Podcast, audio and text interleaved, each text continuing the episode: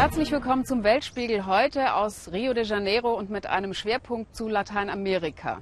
Überall hier geraten linke Regierungen ins Trudeln und die Menschen sind unzufrieden, weil sich ihr Traum von einer gerechten Gesellschaft nicht erfüllt.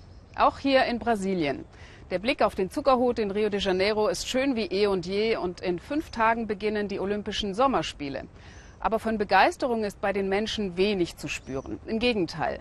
Der Bundesstaat Rio ist pleite und konnte schon seine Beamten nicht mehr bezahlen. Die Zustände in Krankenhäusern, bei der Polizei und in den Schulen sind wirklich dramatisch. Das haben wir uns mal genauer angeschaut.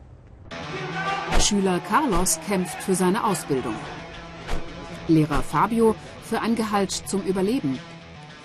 Und Isabella träumt von einer Schule, die nicht in Trümmern liegt. Ein paar Minuten haben wir nur zum Filmen in der Favela Cachoeira Grande im Norden Rios. Ihr könnt schon mitkommen, sagen Carlos und seine Freunde, aber lange dürft ihr euch mit der Kamera hier nicht aufhalten. Zu gefährlich für euch Ausländer. Carlos kommt sowieso nur schnell nach Hause, um ein paar frische Sachen zu holen.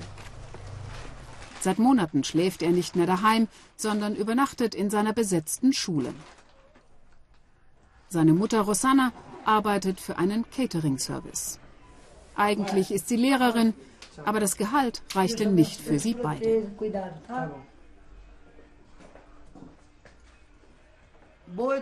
Ich wünsche mir für Carlos eine wirklich gute Schulbildung, aber die Schulen heutzutage verdienen den Namen ja kaum noch. Dabei sieht die Fassade gut aus am Gymnasium Amaro Cavalcanci im Stadtzentrum. Doch innen SOS Bildungsnotstand. Seit vier Monaten läuft der Schulbetrieb auf Sparflamme. Lehrer streiken für mehr Gehalt und Schüler halten aus Protest einen Teil des Gebäudes besetzt.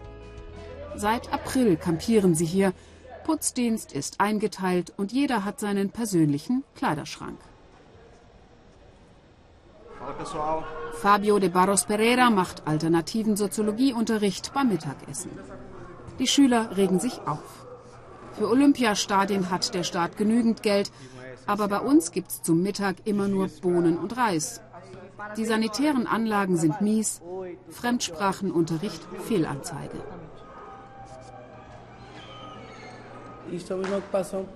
Wir haben diesen Teil der Schule besetzt, weil wir für bessere Bedingungen kämpfen. Ein bisschen was haben wir schon erreicht. Und andere Schulen sind solidarisch. Die Zustände sind katastrophal. Wir haben kaum Unterrichtsmaterial, keinen Hausmeister, keine Putzfrauen mehr und die Essensrationen wurden gekürzt. Es wird immer schlimmer.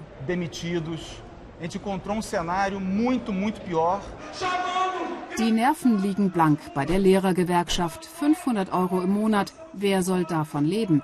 Vor allem, wenn das Gehalt selten kommt, weil der Bundesstaat Rio pleite ist. Fabio und seine Kollegen beschließen jetzt, den Streik zu beenden. Nach vier Monaten mit Gehaltskürzungen geht ihnen endgültig das Geld aus. Vorbei am berühmten Maracanã-Stadion, schon vor der Fußball-WM für 400 Millionen Euro umgebaut. Und auch für Olympia hat sich Rio ins Zeug gelegt.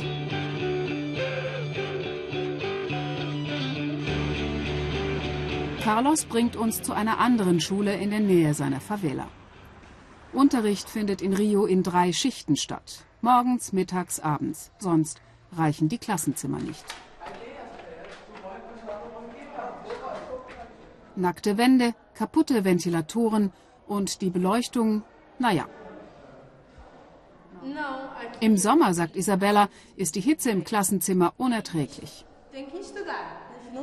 Ich komme nicht gerne in den Unterricht. Diese Schule zieht einen nicht an. Wenn die Freunde nicht wären, wäre es nicht auszuhalten.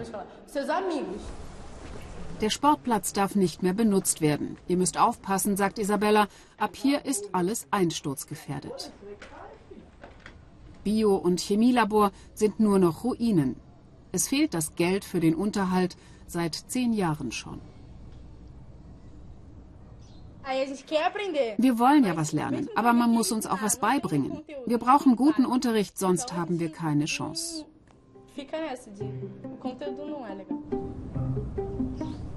Die Zukunft von Rios Jugend, so sollte sie eigentlich nicht aussehen.